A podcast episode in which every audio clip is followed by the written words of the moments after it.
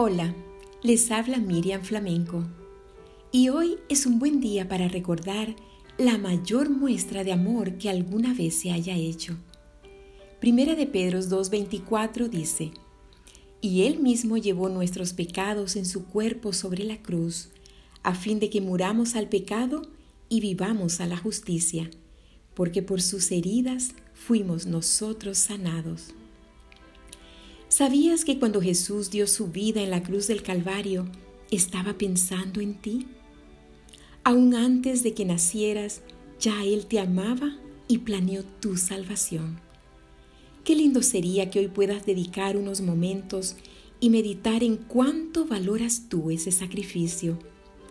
Agradece hoy su gran amor y vive de tal forma que no haya sido en vano, porque Él prefirió morir que vivir sin ti. Valora su sacrificio.